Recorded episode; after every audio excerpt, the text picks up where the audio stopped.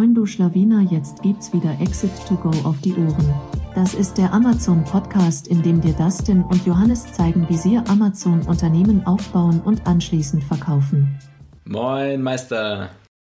Und damit heißen wir dich jetzt willkommen zu einer neuen Folge Exit to Go. Heute wieder einen Gast am Start. Wir haben heute den Uli von Amazing Brands. Ganz kurze Vorstellung meinerseits, was ich alles von Uli weiß. Uli ähm, hat mich ganz kreativerweise bei äh, WhatsApp angeschrieben. Äh, ich glaube, das ist deren Taktik, wie die gerade Amazon-Business ausfindig machen. Ähm, und einfach gefragt, ob derzeit Interesse besteht. Ich habe gesagt, hey, wir connecten uns auf jeden Fall mit ein paar, aber wir haben jetzt eigentlich noch nicht das große Interesse zu verkaufen. So kam aber auf jeden Fall der Kontakt. Wir haben uns dann kürzlich auf ähm, dem Seller Barcamp in Berlin kennengelernt. Auf jeden Fall entspannte Jungs äh, von Amazing Brands, also kaufen Amazon Unternehmen auf. Und ich dachte mir, dann schnappen wir uns doch mal den Uli und laden ihn in den Podcast ein. Also herzlich willkommen, Uli. Servus, Uli. Moin, Jungs. Vielen Dank. Richtig nice. Richtig nice, hier zu sein. Sehr Danke schön. für deine Zeit, Uli. Also du kannst dir ja vorstellen, worum es heute geht. Wir werden ein bisschen darüber sprechen, wie man ja, wie wir, also ich spreche jetzt für die Amazon Private Label Seller, so viel wie möglich von euch Aggregatoren Geld wie nur möglich bekommt und äh, was wir alles beachten sollten. Sehr und gut, vielleicht sehr spielen, gut. Und vielleicht spielen wir gleich einfach mal einen Prozess durch. Ähm, aber einfach mal das Wort an äh, Johnny. Ich glaube, du hast ja ein, zwei Fragen auch schon vorbereitet. Genau, nehmen vielleicht mal vorweg so ein bisschen über deinen Background. Wie bist du zu Amazing Brands gekommen? Was macht Amazing Brands überhaupt? Und einfach mal kurz selbst Vorwort zu dir, zu euch. Ja, safe, sehr gerne.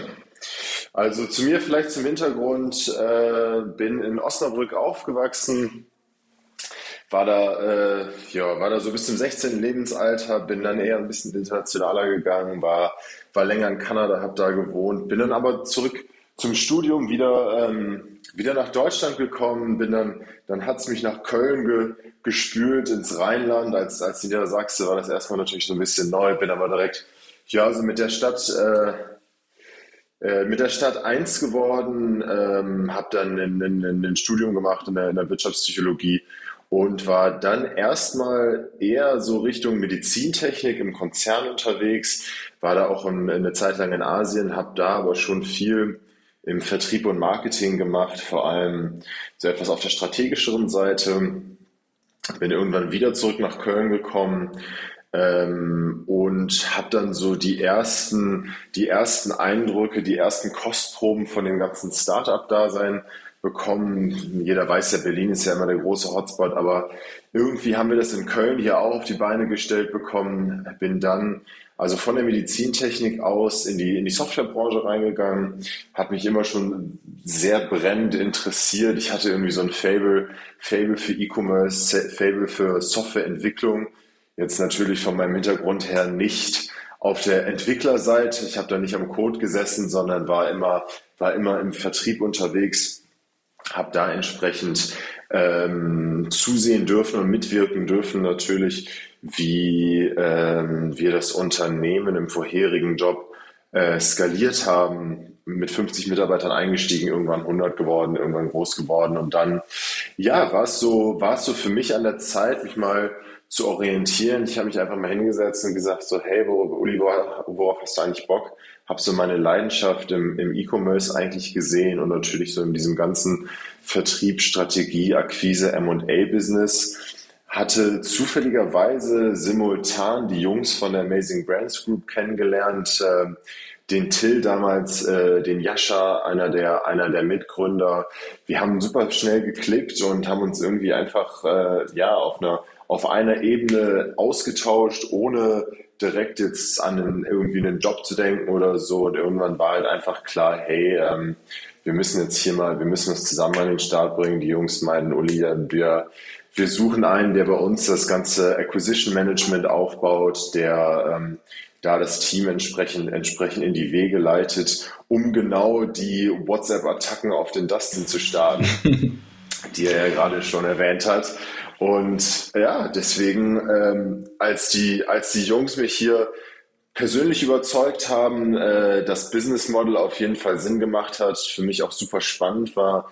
Man hört ja auch immer mal so ein bisschen aus den Staaten, äh, Thrasio, schnellstes Unicorn, äh, was auch noch profitabel ist, IPO nächstes Jahr. Ähm, dazu kam noch der, der E-Commerce-Hintergrund und mein eigenes Fable für M&A und für ein bisschen, bisschen Finanzwesen. Ey, und da kamen so viele Sachen zusammen, dass ich gesagt habe, hey, das ist ein, das ist ein No-Brainer. Ich, ich, ich joine die Jungs auf jeden Fall auf ihrer spannenden Reise und ähm, so sitze ich hier, so saßen wir in Berlin. Das sind vor ein paar Wochen und äh, so macht es mir jeden Tag richtig Spaß. Sehr schön. Wie, wie lange bist du schon bei Amazing Brands und vielleicht nochmal zu den größten Ordnung, wie groß ist Amazing Brands, wie viele Mitarbeiter ungefähr und wie viele Companies ihr auch vielleicht schon ähm, gekauft habt in den letzten ja, Jahren? Ja. Ich bin jetzt so, also zum, zum Hintergrund Amazing Brands, ähm, wir sind oder die Jungs haben die Company Ende 2020 gegründet.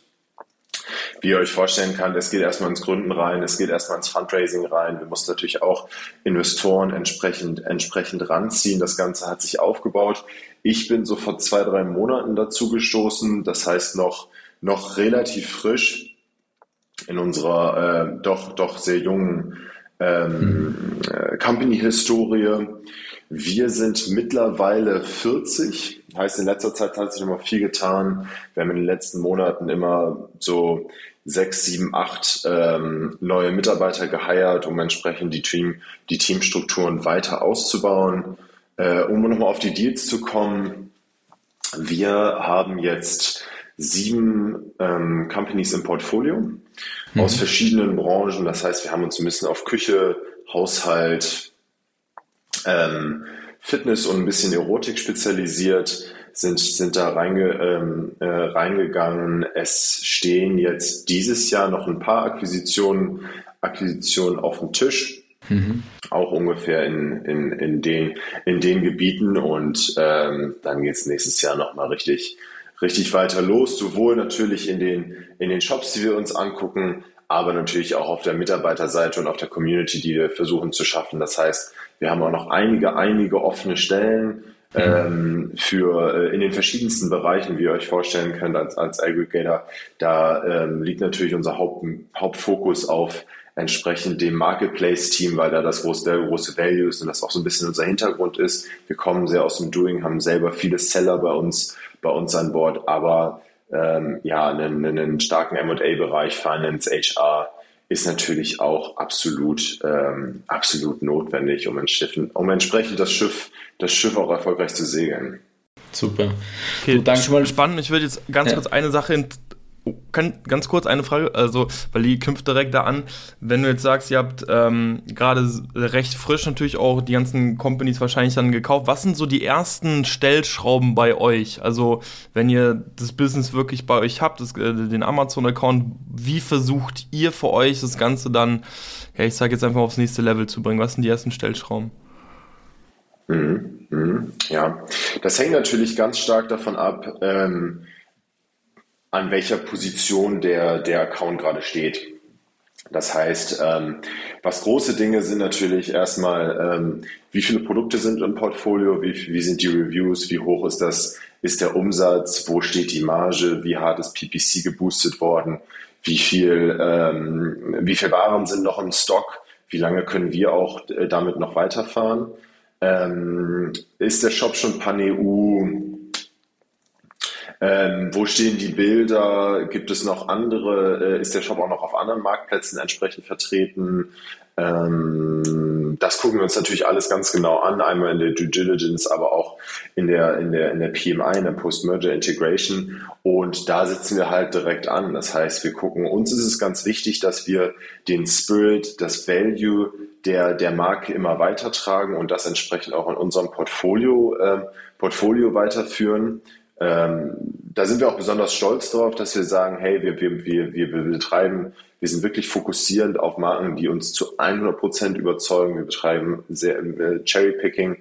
Ähm, deswegen führen wir die Marke so entsprechend weiter, ja, und wie sie, wie sie dann steht. Wir, ähm, wir gucken uns das PPC an, wir gucken uns die Bilder an, wir gucken an, ähm, können wir Pan-EU gehen, ähm, können wir in die USA entsprechend erweitern. Ähm, wir, okay, also zusammengefasst. Ja, also ganz kurz, ich hätte, ich hätte jetzt tatsächlich so mich, mhm. mich hätte interessiert, ob ihr quasi jetzt dann direkt versucht, einen eigenen Shop aufzubauen, um noch mehr quasi in die Marke einzuzahlen. Aber wenn man das jetzt zusammenfasst, versucht ihr eigentlich jetzt nochmal dann das Maximale aus der Conversion rauszuholen und, und ich glaube, das hat man hier und da schon echt bei vielen Aggregatoren rausgehört, dass man so schnell wie möglich dann international gehen möchte. Also wenn du jetzt sogar. Ja. Ist, ist, ja. Amer ist USA dann auch für euch direkt spannend oder wenn ihr jetzt sagt international, dann eher Pan-EU? Wir machen das in Schritten. Also wir gehen erst Pan-EU ähm, und dann in den, in den USA-Markt rein. Hm. Okay, spannend. Okay, cool.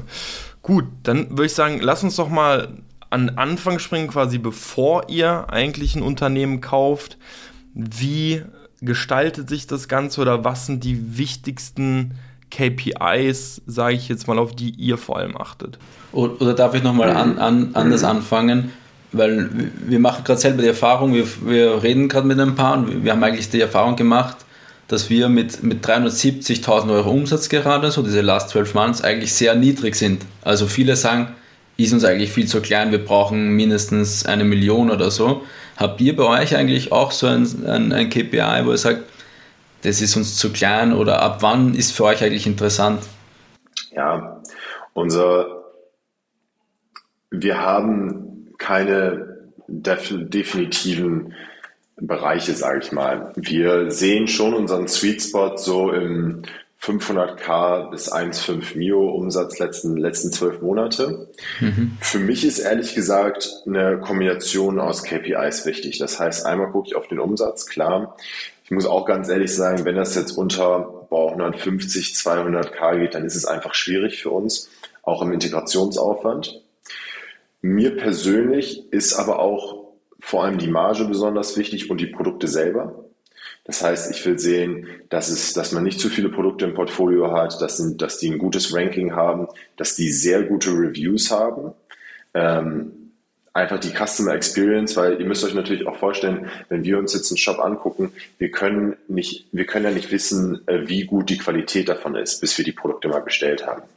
Das heißt, wir beziehen uns natürlich auch stark auf die Community einfach. Was sagt die, wo stehen die Ratings? Das heißt, Umsatz wichtig, ja, in den Bereichen, 500k bis 1,5 Mille, mhm. darunter geht, geht auch, ich sage mal bis so Cut-off 150, Marge ähm, und Reviews, Produktbilder und nicht zu viele Produkte im Produktportfolio. Das sind so die Haupt-KPIs. Darunter zieht sich natürlich noch, mhm. zieht sich noch x finanzielle Sachen, wenn man dann tiefer reinguckt. Sehr spannend schon mal, wie viel Asins gibt es so eine Grenze? Also sagst du 10, mehr wie 10 Asins, das ist too much? Oder so eine, so eine Faust, ähm, Daumenregel? So, so eine Faustregel, also ich würde sagen so 20. Das Ding ist, ähm, mhm. man kann die natürlich alle ähm, ins, ins Portfolio mit aufnehmen und entsprechend übernehmen. Ich weiß aber auch, wie viel, vor allem für ein, für ein hochkommendes Unternehmen, halt wie mhm. viel Aufwand es entsprechend ist. Das heißt, ähm, mit Varianten würde ich sagen, so 20 Produkte danach wenn es ein Special Case ist, wenn er, wenn er super ist und ich zur Geschäftsführung gehe und sage, Jungs, den brauchen wir unbedingt, dann mhm. ist das, dann ist da noch, ist da noch Spielraum. Aber ähm, bei 20 mache ich sonst den Cut. Ja. Wäre das auch spannend für euch, wenn ihr jetzt ein Unternehmen hat, habt, was jetzt beispielsweise nur eine SKU hat, so eine richtige Hero-SKU und die macht dann 750k Umsatz, oder sagt ihr dann, okay, das ist euch dann zu konzentriert? Nee, würde ich nicht sagen, das ist zu konzentriert, ehrlich gesagt. Also das muss natürlich schon ein Hero sein, muss natürlich ein gutes Standing haben und entsprechend das, der Umsatz muss auch passen. Aber für einen Aggregator ist natürlich, ja, sind, sind, sind weniger SKUs natürlich ein ganz schöner Case, weil du entsprechend neue Produkte launchen kannst. Ne?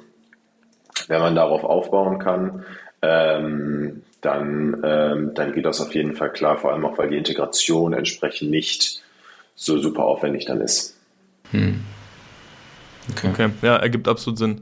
Also halten wir mal so fest, so wenn man eine Markt, wenn man jetzt was rausgeben möchte, so 500k, das ist so, so ein Umsatz, an dem man sich auf jeden Fall mal orientieren sollte und Sweet Spots sind dann zwischen 1 und 20 SKUs mit auf jeden Fall guten bis sehr guten Reviews. Und von ja. den Margen her, ja. weil du gesprochen hast von, also. von den guten Margen, das ist so durch 20% EBIT zum Beispiel oder was, ist, was heißt bei, bei euch gut? Ja, 20% ist auf jeden Fall eine gute Marge. Also in einer Marge, in der man, in der man sich noch, sich noch gut bewegen kann. Kommt natürlich auch jetzt halt drauf an, ähm, wenn man out of stock war, danach PPC geboostet hat, dann ist die Marge einfach geringer. Ähm, aber so in dem, in, in, in, in, in dem Spektrum bewegt man okay. sich ganz gut. Okay. Okay, vielleicht, vielleicht spielen wir es ganz. Okay, nice. Dann hat man ja. ja, Johnny Zeitverzögerung, ja. Ähm, vielleicht spielen wir es mal ganz kurz durch. Wir haben ja ähm, also wir haben sich ja, sagen wir mal, bei euch meldet sich jemand oder ihr meldet euch bei einem ähm, FBA. Ihr schickt uns dann eine Anforderungsliste, wir füllen euch das aus, schicken euch die Dokumente. Wie geht es dann so weiter? Also was passiert im Hintergrund bei euch? Wie prüft ihr das? Macht ihr da irgendwelche, habt ihr da irgendwelche besonderen Tools? Wie kommt ihr dann auch zu einer Bewertung? Vielleicht kannst du dann auch ein bisschen so Insights geben. Ja, super gerne. Also nach dem ersten, nach dem ersten Kontakt, äh, wie du gerade gesagt hast, ist das, ist das Sellerboard für uns super wichtig. Das heißt, wir haben interne Tools, die sich die Daten aus dem Sellerboard ziehen und in eine sogenannte KPI-Analyse rein, äh, reinspülen, wo wir die Daten einfach nochmal sauber, sauber aufgetragen bekommen, sauber, ähm, sauber in der, in der Excel nachvollziehen können, unsere, unsere Matrixen daraus ziehen können. Dann ähm, gehen wir durch ein paar Simulationen, wo wir halt genau diese äh, finanziellen KPIs analysieren und uns ähm, verschiedene auch produktbasierte Sachen angucken natürlich. Das heißt, im ersten Schritt, nachdem wir machen wir erstmal nur eine Analyse, da müsst ihr euch jetzt nicht vorstellen, dass, es, dass man sofort super tief in die Idee reingeht, weil man halt sagt, hey, wir wollen erstmal einen, einen groben Überblick machen. Wir müssen ja auch erstmal ähm, etablieren, und gucken, ähm, macht das Investment für uns Sinn? Äh, sieht das erstmal, sieht das erstmal oberflächlich gut aus, bevor wir super viel, super viel Arbeit reinstecken. Das heißt, da sind absolut unsere, unsere äh, Datenanalysten gefragt, ähm, sich da mal, sich da mal tiefer rein zu, tiefer reinzubohren. Und wenn es erstmal alles auf dem Papier gut aussieht, besprechen wir das in großer Runde. Ähm, wir bereiten immer so einen kleinen Pitch vor Heißt, wir gucken, gucken uns einmal an, ähm, wo, sind, wo sind die Stärken, wo sind vielleicht auch ein paar Schwächen, haben wir hier irgendwas gefunden. Natürlich sind da Red Flags dabei. Ähm, und äh, genau, dann, dann, ähm, dann besprechen wir einfach mal, wo, wo die Marke gerade steht und natürlich auch, welches Potenzial wir da entsprechend rausziehen. Und da ziehen genau diese KPIs, von denen ich gerade gesprochen habe. Also erstmal auf dem Papier, wo steht der Umsatz, wo steht die Marge, ähm, ist der Shop schon Pan-EU? Wie ist die Gewichtung? Wie viel ist davon in Deutschland gemacht worden, international? Das zieht dann alles in so eine, in so eine erste Abwägung. Okay, können wir ein Angebot machen oder können wir kein Angebot machen? Mhm. Jetzt hast du gerade Red Flags angesprochen. Was wären so typische Red Flags für euch? Ja, wir müssen natürlich, wir müssen natürlich entsprechend reingucken. Erstmal, wie sind, äh, wie sind die Bewertungen? Das heißt, in den Bewertungen der Produkte sieht man immer mal, wenn dann, wenn da ein, oh, so ein super negativer Brecher drin ist ähm, oder mehrere drin sind, vor allem in, in, in letzter Zeit, dann ist das, dann ist das eine, eine Red Flag. Wenn wir vielleicht auch große Sprünge haben, so also genauso wie im Negativen wie auch im Positiven, manchmal sieht man halt auch Produkte, hey, äh, da sind nur fünf Sterne über die letzten Monate und zehn Bewertungen jeden Tag, wo man sich denkt, okay, da müssen wir vielleicht nochmal ran. Wie, wie, wie, wie kann das sein? Und dann müssen wir natürlich in den, in den finanziellen Dingen gucken, ähm, sind da noch irgendwelche größeren Kredite aufgenommen werden worden, sind da Verschuldungen drin, ähm, laufen vielleicht aktive Verfahren gegen den Seller. Das sind ja alles ähm, alles Punkte, wo wir tendenziell, tendenziell Risiken natürlich auch für uns sehen. Ein bisschen zu natürlich auch sind die, sind die Basis, die sind die Basiszahlen richtig gelesen worden und sind erste Margen, die wir vielleicht kommuniziert bekommen haben, auch wirklich richtig. Ne? Das ist äh, so. Ich glaube, ich, ich glaube natürlich immer alles und äh, und nehme das alles mit auf, aber wir müssen da einen kleinen Background-Check auch nochmal einmal machen. Jetzt soll es ja Private Label Seller geben, die hin und wieder mal Family and Friends fragen, ob die gerade zum Produktlaunch äh, sich das Produkt doch mal bestellen, anschauen möchten und vielleicht einfach mal eine Bewertung abgeben wollen. Ähm, findet ihr sowas schlimm? Also wenn ihr sowas herausfindet, ist es dann sozusagen für euch schon ein No-Go? Also weil ihr geht ja auch irgendwo ein gewisses Risiko ein, wenn ein Seller irgendwo gegen die Terms of Policies seitens Amazon verstoßt, sage ich mal. Ja, gute Frage. Terms of, Terms of Policies sind natürlich einfach super wichtig für uns, ne? weil wir wollen ein, ein, ein cleanes, faires Business machen wir wollen auch sehen, dass es, dass wir alle auf uns auf dem Marktplatz, wenn, wenn wir einen Marktplatz haben, dann braucht es Regeln, so wie in jedem, so wie in jedem Handel, so wie in jeder, von der Grundschule bis hin zum, zum Multimillionen-Dollar-Business. Und da wir uns alle in diesem, in diesem Bereich bewegen müssen, müssen wir uns nun halt immer alle an die Regeln halten. Und so ist es auch entsprechend, ähm, so ist es auch entsprechend ähm, bei Amazon. Und deswegen ja, ist uns das schon wichtig, ehrlich gesagt, dass wir, dass wir da einfach dabei bleiben. Es, es, es, es gibt die Spielregeln, es ist, der, es ist der Marktplatz von Amazon und um halt auch unser Risiko zu minimieren, äh, müssen wir uns daran halten. Mhm. Ja, okay, verstehe ich absolut. Aber ist es, wäre das zum Beispiel auch eine Red Flag vor euch? Sage ja, okay, dadurch ist der Seller für euch auch direkt raus oder macht, also habt ihr, habt ihr da harte Cuts, die ihr vor euch setzt oder? Ähm, wenn es sehr offensichtlich ist und der Seller zum Beispiel davon dafür gesperrt wurde oder Produkte runtergenommen wurden, dann ist das für uns ein harter Cut, ja. Hm, okay. Good to know. Also immer schön mit den Bewertungen. Immer schon ehrlich bewerten lassen. du, Uli, ich, ich habe noch eine Frage. Ja. Ich habe noch eine Frage und zwar, wir sind ja gerade in dem Prozess, haben euch jetzt alle Unterlagen geschickt, Sellerboard Zugang, wie gesagt, 370k Umsatz, 20, 25 EBIT-Marge. Kannst du uns schon so circa sagen, wie hoch ist sowas bewertet? Oder wie viel zahlt eine, so, so ein Aggregator wie ihr? Was sind aktuelle Multiples? Also kann man das sagen? Gibt es da so eine Richtlinie oder ist das immer so individuell? Die Frage ist, oder die Frage ist, kannst du uns ein Angebot machen? kann ich euch live ein Angebot machen und sagen, genau wie viele Multiples wir wann zahlen. Ja, klar.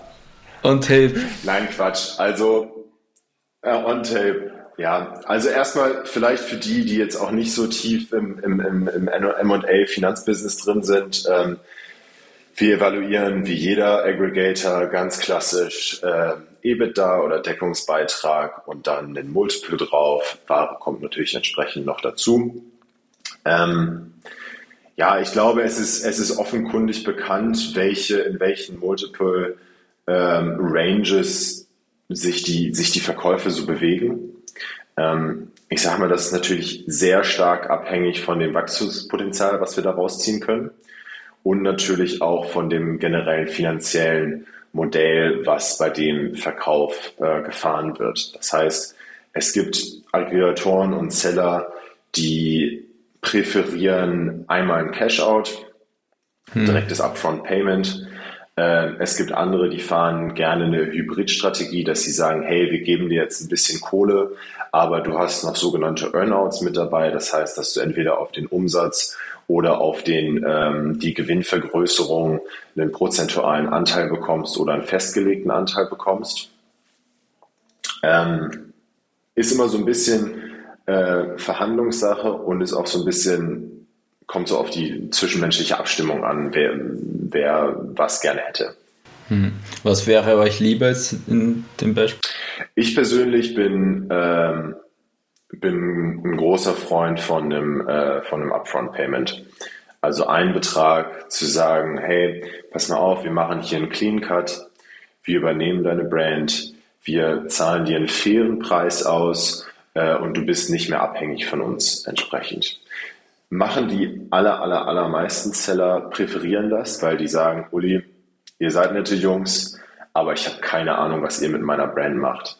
Ihr sagt mir natürlich, ey, ihr werdet die übernehmen das ist eine Top-Brand, aber ihr habt einen strategischen Shift und ähm, ihr nehmt meine Produkte raus oder irgendwas und dann stehe ich da, ja, und dann habe ich jetzt einen prozentualen Earnout aufs, auf, auf den Null. Umsatz oder auf den, auf den Wachstum und, und auf Null und ich sehe nichts von euch.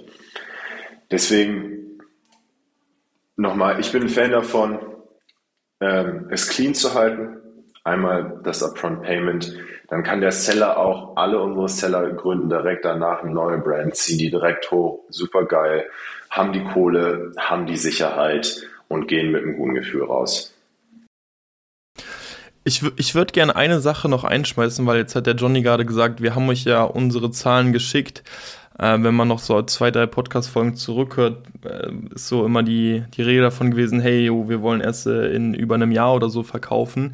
Ähm, tatsächlich kam der Denkanstoß da auch einfach äh, von euch auf dem, auf dem Seller Barcamp, weil äh, klar wurde, hey, guck mal, wenn du wachsen willst, brauchst du am Ende des Tages auch einfach wieder Eigenkapital. Und ich habe den äh, Ball auch einfach mal gedanklich weitergespielt und gesagt, okay, wenn du dieses Eigenkapital hast, kannst du halt auch in Märkte reingehen, ähm, wo sonst keiner rein kann. Und du kannst quasi nochmal ein Amazon-Business aufbauen. Das war mir gar nicht so bewusst. Und das machen tatsächlich auch immer mehr. Das habt ihr ja quasi auch nochmal bestätigt, dass viele nicht irgendwie Goodbye Amazon sagen, sondern einfach direkt das Ganze wieder von vorne aufbauen. Und ich finde, das ist ein ganz, ganz spannender mhm. ähm, Gedanke, sein Business gar nicht so zu Ende zu spielen, sage ich jetzt mal Endstufe, zu sagen, hey, wir müssen unbedingt auf die 2, 3 Millionen Jahresumsatz, sondern eben in diesen Sweet Spot zu kommen, ähm, der ja ab 500k anfangen kann und dann letztendlich sagen, komm, dann äh, stoße ich das ab, weil meistens, ähm, so schätze ich das jetzt einfach ein, das ist so ein bisschen aus unserer Brille so,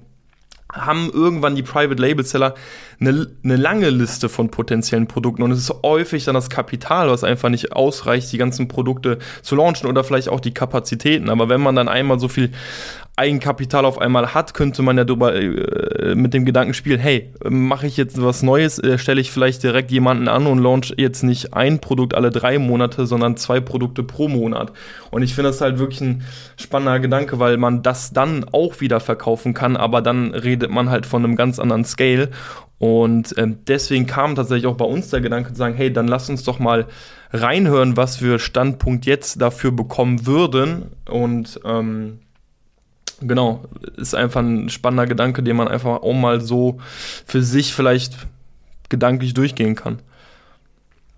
Arbeitet ihr, eigentlich, ja, arbeitet ihr eigentlich auch mit welchen zusammen, die, also an die ihr einmal, also die einmal schon euch verkauft haben und ihr wisst beispielsweise, dass die jetzt auch schon wieder dran sind, ein neues Business aufzubauen? Also explizit Amazon? Ja, ja, ja.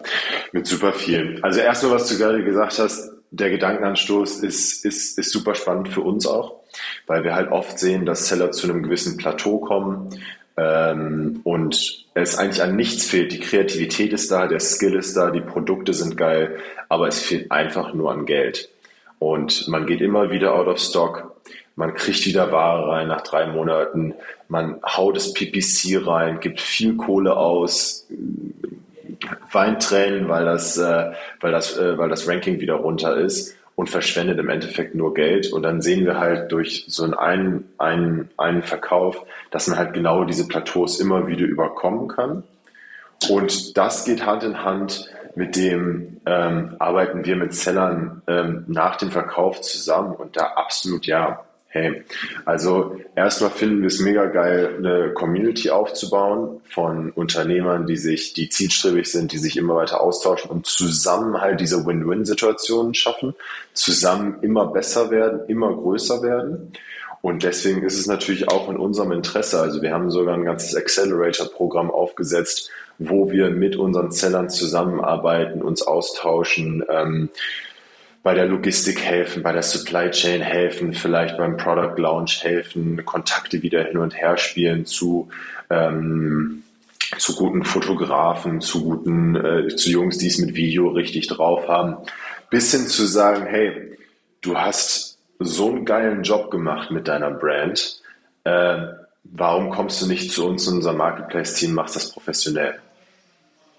Ähm, und, Als Angestellter. Und, und fängst bei uns an und, für, und führst Genau, ja. Und führst richtig ah, okay, dicke Marken spannend. selber weiter. Also ihr habt wirklich schon Marken aufgekauft und letztendlich die Leute dann auch zu euch ins Team dann geholt. Und die arbeiten jetzt quasi bei ja. Amazing Brands dann auch. Ah, spannend, auch spannend. Ja, ja, ja, also da gibt es immer so, es gibt immer eigentlich drei Fälle. Entweder ähm, ein Seller verkauft an uns und baut direkt ein neues Business auf und wir unterstützen uns gegenseitig in diesem Accelerator-Programm. Äh, einige sind auch eher so ein bisschen auf, auf, auf Consultant-Basis, die einfach mal hier und da ein paar Tipps geben. und uns mit uns enger zusammenarbeiten möchten. Oder sie werden halt echt ins, ins, ins Team aufgenommen und, und dann ähm, arbeiten sie vielleicht an der eigenen Brand noch weiter, weil oft ist es ja auch eine emotionale Sache, hey, das ist mein Baby, ich will es weiterführen. Aber ich hätte jetzt auch mal Bock, in einem, in einem super kompetitiven ähm, Team meine eigenen Skills noch weiter auszubauen und an, an verschiedensten Fischen, an verschiedensten Branchen weiterzuarbeiten und das Ganze ähm, Fulltime äh, hier bei uns zu machen. Mhm. Spannend. Und dann gibt es noch die vierte Option, die das Geld nehmen und nur in NFTs ballern. ja. Das ist der größte Anteil. Das ist der größte Anteil. Der größte Anteil. Ja, das wäre das wär eher, wär eher so mein Game natürlich.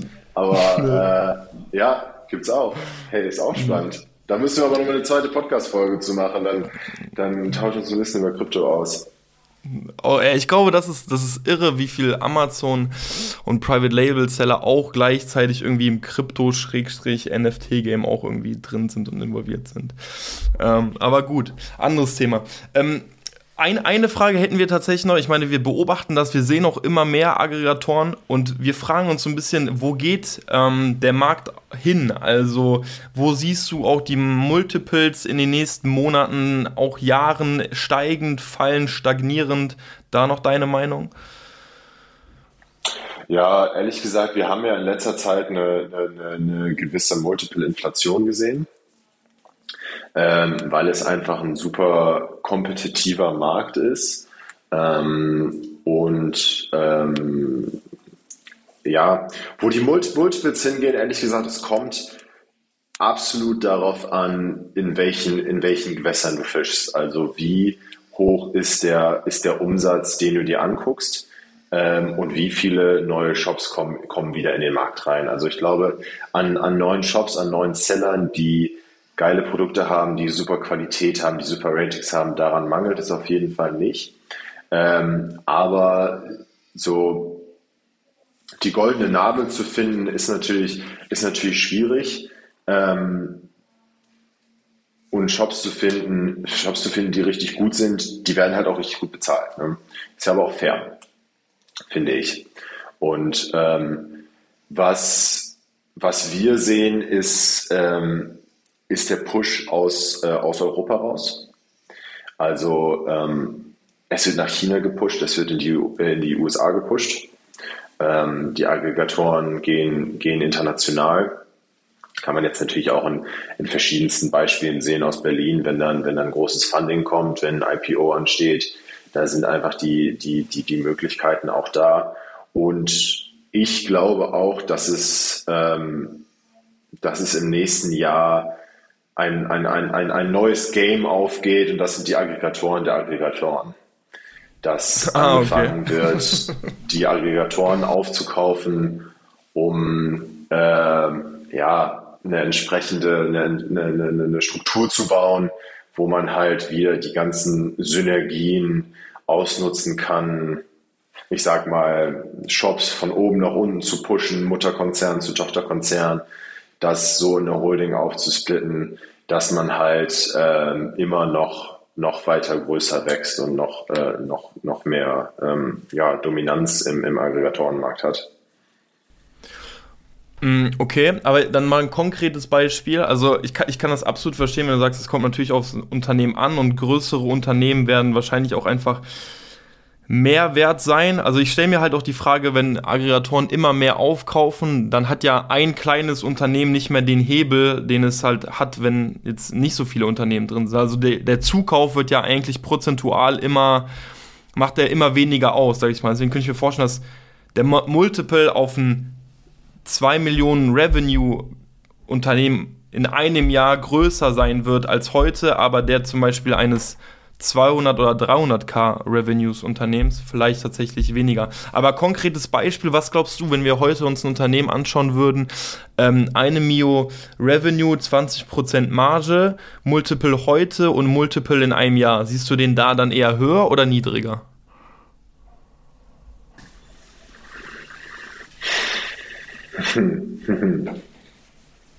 Ja, wenn ich jetzt höher sage, dann warten alle natürlich mit dem Verkauf. Ich sehe den, ich sehe den vermute es höher. Verkauft jetzt. Also heute ist wirklich krass hoch. Oder anders gefragt, was sind denn die aktuellen Multiples, die ihr so kauft? Also da muss es irgendeinen Schnitt geben, oder? Bitte? Die, die aktuellen Multiples, die wir geben? Die, ja genau, aktuelle letzten Transaktionen. ähm, ja, zwischen ähm, zwischen 0 und 20. also alles. ey, der, der, mit 0, der mit 0 tut mir echt leid, ey. Ja, der Nuller ist natürlich doof, ne? ich verstehe, okay, du willst aber, nicht zu viele okay, Insights verraten. Alles klar, nee, kann, ich kann okay, euch natürlich ähm, nicht. Ich kann, ja. euch die, ich kann euch die Multiples leider nicht sagen, ähm, äh, auch wenn es äh, ja, ist, ist, ist, ist schwierig. Ich glaube, da, da, da kommt jeder, da kommt jeder Aggregator ins, ins, ins Stocken. Ist, äh, mhm. äh, geht leider nicht. Aber ob die jetzt größer werden, äh, genau das meine ich. Also Aggregatoren, die große, ähm, die in einem Bereich sind, werden sich auf einmal vor allem, wenn du jetzt über die großen Tickets redest, also je mehr, je größer der, der Umsatz, desto weniger Shops gibt es ja im Markt. Ist ja ganz, mhm. ist ja mhm. ganz logisch, weil halt immer wieder neue anfangen. Da werden, das heißt, es gibt, und es gibt viele, die halt wirklich die großen Tickets sich angucken. Da sind schon viele aufgekauft worden. Das heißt, der Markt wird rarer und rarer. Heißt, haben wir alle ganz einfach in der Uni gelernt, die Multiples werden hochgehen. Und die Multiples werden auch weiter steigen, weil einfach immer noch so viel Funding im Markt ist. Das heißt, mhm. so viel Geld wird immer noch reingespült. Das, und wenn man dann wirklich, wirklich die Großen hat, da wird weiterhin viel für gezahlt werden. Meine Meinung jetzt natürlich. Okay. Sehe ich einfach Also dann so. fassen wir das doch einfach ähm, mal. Also, so, oh. Ja, sprich zu Ende, sorry, ich wollte dich nicht unterbrechen. Genau. Also es kommt immer darauf an, wie viele, wie viele Wettbewerber sind in einer Klasse und wie viele Shops sind da zu akquirieren. Je, je weniger Shops und mehr Wettbewerber, desto höher der Multiple. Je mehr Shops und je weniger Wettbewerber, auch in den Nischen zum Beispiel, desto ähm, ja, nicht desto geringer, aber desto humaner, sage ich mal, desto, desto ausbalancierter ist das, desto weniger Inflation ist in den Multiples drin. Ja, ich, nee, ich wollte nur sagen, am, am Ende des Tages ist ja auch wirklich ein, ein klassisches Angebot- und Nachfragespiel dann. Wobei, wenn du jetzt eben sagst, dass die Fundings immer noch kommen und die spiegeln dann ja auch irgendwo indirekt die Nachfrage wieder. Ähm, wenn jetzt die großen Shops aufgekauft werden, also bin ich dann bei dir, dass das Angebot der großen Shops dann wahrscheinlich immer weniger wird und die dann schon tendenziell wahrscheinlich steigen. Rein ja, logisch gesehen müsste das so sein, ja. Ihr habt ja jetzt so ungefähr 13 Companies aufgekauft, die letzten Jahre. Waren da irgendwelche Flop-Projekte auch dabei? Also die, wo die Produkte vielleicht einfach schlecht waren oder abgemahnt wurden oder so. Also kann es auch passieren, dass dann ein Projekt einfach durch vielleicht eine schlechte Due Diligence floppt? Oder ist das eigentlich unwahrscheinlich? Ähm, ich würde mal so sagen, jeder, jeder, jeder macht natürlich seine Fehler, gerade auch in der, in der, in der, in der Skalierung. Ähm, die Due Diligence ist schon sehr, ist schon sehr wasserdicht, aber danach, wenn wir entsprechend neue Produkte launchen, probieren wir natürlich auch Sachen aus klar, da gibt es auch Sachen, die mal nicht so gut laufen. Müssen halt auch immer wieder gucken, wie, wie positionieren wir uns und dann, dann, dann lernt man entsprechend daraus und äh, versucht ein anderes, ein anderes Produkt oder ein anderes Branding.